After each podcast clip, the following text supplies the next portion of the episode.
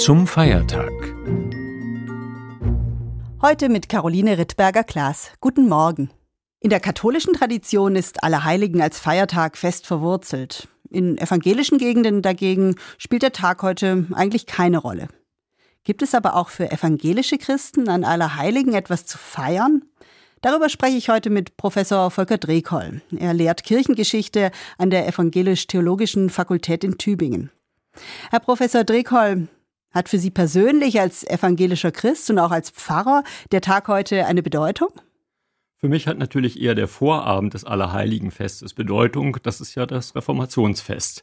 Und das Reformationsfest ist ja kein eigenes Datum, sondern eben wirklich der Vorabend von Allerheiligen, weil die Reformation sich ja auch an der Heiligenverehrung unter anderem äh, entzündet hat. Als Pfarrer habe ich das immer so gemacht, dass ich den katholischen Kollegen gefragt habe, ob er mit mir zusammen den Vorabend von Allerheiligen feiern möchte, weil nämlich das Evangelium des Reformationstages das gleiche ist wie das von Allerheiligen, nämlich die Seligpreisung aus dem Matthäusevangelium. Und das hat immer sehr gut funktioniert. Der katholische Kollege hat dann zum Reformationsfest in unserer evangelischen Kirche gepredigt über die Reform der Kirche und ich umgekehrt dann in der katholischen Kirche das nächste Jahr wenn es darum ging zu fragen, warum hat man damals überhaupt Reformation gewollt. Also es gibt Annäherungen, es gibt Gemeinsamkeiten, aber der Ursprung war ja schon ein Gegensatz. Die Reformatoren haben die Heiligenverehrung ja. scharf kritisiert und man muss sagen, die Heiligen damit quasi aus der evangelischen Kirche verbannt. War das in der Radikalität nötig? Ich würde sagen, auf der einen Seite ja, äh, weil die Heiligenverehrung ja schon Züge angenommen hat, dass man einen Mittler brauchte, um überhaupt zu Gott zu kommen. Also indirekte Umwege. Das entspricht nicht der Theologie, die man jetzt heute auch vorfindet, etwa beim katholischen Partner. Und man muss auch sagen, die Evangelischen haben ja nicht die Heiligenverehrung komplett abgeschafft. Die Apostelfeste etwa oder die Marienfeste sind ja auch in den lutherischen Kirchenjahresplanungen alle mit drin nicht sehr bekannt oft Nein. bei den evangelischen Gemeinden, aber eigentlich kann man das feiern und ja. teilweise wird es auch gefeiert, glaube ich. So ist es, nicht? Also gerade Peter und Paul, aber auch die Marienfeste und zwar, weil es eigentlich Christusfeste sind. Diese Feste sind nicht deswegen interessant, weil man Heilige verehrt oder so etwas, sondern weil man von den Heiligen aus darauf verweist, was Christus mit ihnen und an ihnen getan hat. Also insofern als abgeleitete Christusfeste sind sie auch im evangelischen Kalender da und darin besteht auch eine Übereinstimmung mit dem katholischen Partner. Trotzdem spielen die Heiligen keine große Rolle in der evangelischen Kirche und man kann sich ja schon fragen, ob dadurch auch was fehlt. Es gibt ja vielleicht so ein urmenschliches Bedürfnis nach Vorbildern und es kann ja auch nicht schaden, wenn Kinder im November beim Laternelaufen auch noch was vom heiligen Martin hören, der seinen Mantel geteilt hat. Ja, das schadet sicherlich nicht. Bei den Vorbildern würde ich sagen, da haben die Evangelischen ja nun ihre eigenen Vorbilder auch so entwickelt. Wie viele Martin Luther und Dietrich Bonhoeffer Kirchen gibt es denn bei uns? Und da sind doch verschiedene Leute auch auf einen Sockel schon gehoben worden, weil dieses Bedürfnis nach Vorbildern da ist. Aber ich höre raus, Sie sehen das auch ein bisschen kritisch? Naja, sicher. Menschen sind ja Menschen. Also Vorbilder sind dann vielleicht vorbildlich, wenn man gerade auch erkennt, welche Schwierigkeiten sie haben und dass sie eben auch nicht in allem irgendwie vorbildlich sind. Und insofern würde ich immer sagen, das ist die Betrachtung anderer Christenmenschen für uns deswegen ein Trost, weil man sieht, naja, so perfekt oder vorbildlich sind sie dann auch nicht. Diese starken Auswüchse, sage ich mal, der Heiligenverehrung, die man im Spätmittelalter beobachten konnte, die inzwischen ja auch katholischerseits äh, kritisch gesehen werden und von denen man ja auch wieder weggekommen ist, die haben sich aber ja auch in der Geschichte der Kirche erst allmählich entwickelt. Woher kam das und wie hat es überhaupt begonnen mit der Heiligenverehrung in der Kirche? Ja, man hat schon relativ früh in der alten Kirche, so im vierten, fünften Jahrhundert, zum Beispiel Heilige sehr nah an den Altären bestattet. Einfach in der Idee, dass dort, wo der Altar ist, das Heilige präsent ist und die Heiligen ja dann näher dran sind, ganz physisch, räumlich. Nicht? Und genauso hat man dann angefangen, Berührungsreliquien zu benutzen, also Tücher etwa draufzulegen auf den Sarkophag eines Heiligen oder einer Heiligen und die dann mitzunehmen in der Hoffnung, dass man dadurch irgendwie Heiliges mitnehmen kann. Nicht? Oder äh, Öl oder Wasser, was man da so durchlaufen lässt, damit man irgendwie was zum Mitnehmen hat, was Handfestes. Das ist natürlich eigentlich so eine ganz räumlich dingliche Vorstellung des Heiligen, mit der ich persönlich wenig anfangen kann, aber äh, andere können damit vielleicht etwas anfangen.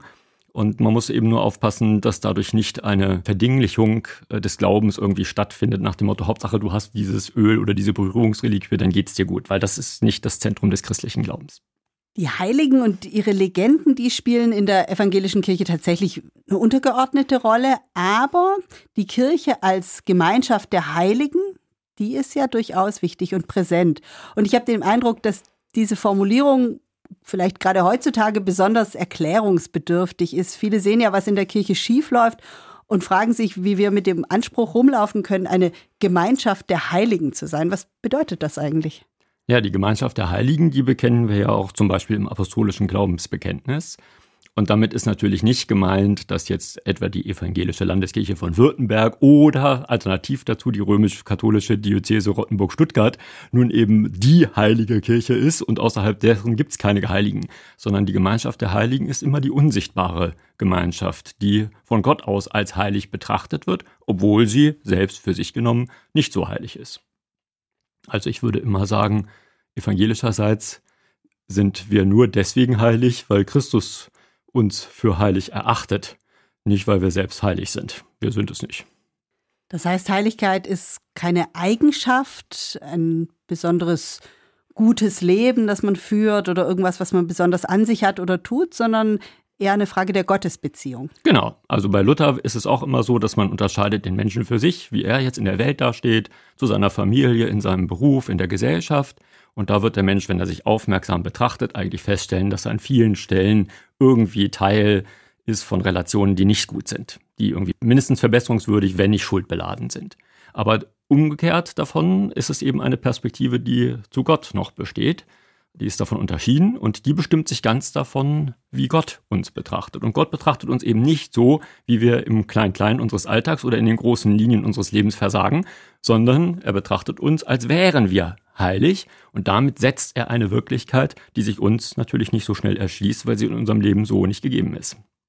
In der katholischen Tradition wird der Allerheiligentag ja oft mit dem Allerseelentag, der eigentlich am ja. 2. November ist, verbunden und ist dann oft stark auch mit dem Gedenken an die Verstorbenen verknüpft. Was bedeutet das denn im Hinblick auf den Tod, dass Christen sich als Gemeinschaft der Heiligen verstehen? Na, der Tod beendet diese Gemeinschaft der Heiligen natürlich nicht, sondern die Toten gehören zu der Gemeinschaft der Heiligen dazu wie die Lebenden, nicht die Gemeinschaft der Lebenden und der Toten, die eines Tages auferweckt werden wird. Ich würde immer sagen, wir Evangelischen beten ja nicht direkt für die Toten, weil wir glauben, dass Christus sich genug um sie kümmern wird.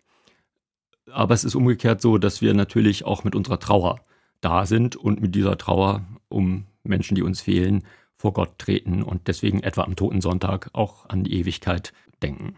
Da gibt es ja auch wieder eine Verbindung zu den herausgehobenen heiligen Gestalten. Das sind ja auch Menschen, deren Lebensgeschichte von Generation zu Generation weitererzählt wurden und die verbinden letztlich uns Christen heute ja auch mit Christen früherer Generationen, die so in ihrer Zeit, in ihrem Umfeld eben versucht haben, Christsein authentisch zu leben oder dem nachzukommen. Ist diese Verbindung Ihnen als Kirchengeschichtler auch besonders wichtig? Ob als Kirchengeschichtler weiß ich nicht, aber natürlich ist es so. Ein Großteil der Figuren, mit denen ich mich beschäftige, sind entweder später als besonders heilig oder als besonders unheilig betrachtet worden. Und es ist tatsächlich für mich auch ein Gedanke, der mir wichtig ist, dass die Kirche sich über alle äh, Kontinente dieser Welt ausstreckt, aber eben auch zeitlich erstreckt, eben über 2000 Jahre jetzt schon und dass man auch dort eine Form von Gemeinschaft hat, über die Zeiten und Jahrhunderte hinweg. Wenn Sie sich persönlich einen Lieblingsheiligen oder eine Lieblingsheilige aussuchen sollten, wer wäre das und warum? Na, aus evangelischer Sicht würde man dazu doch sagen, immer der Mensch, mit dem man es gerade zu tun hat. Also im Moment wären Sie das. Weil das ja eigentlich die erste Aufgabe ist, immer den Menschen, mit dem man gerade zu tun hat, so zu betrachten, wie er von Christus aus betrachtet wird. Nicht so, wie er tatsächlich ist, sondern so, als wäre er eben schon heilig. Aber wenn Sie mich historisch fragen würden, würde ich vorne anfangen, vielleicht bei Paulus oder so. Sie hörten zu Allerheiligen Professor Volker Drekoll aus Tübingen im Gespräch mit Caroline Rittberger-Klaas von der Evangelischen Kirche.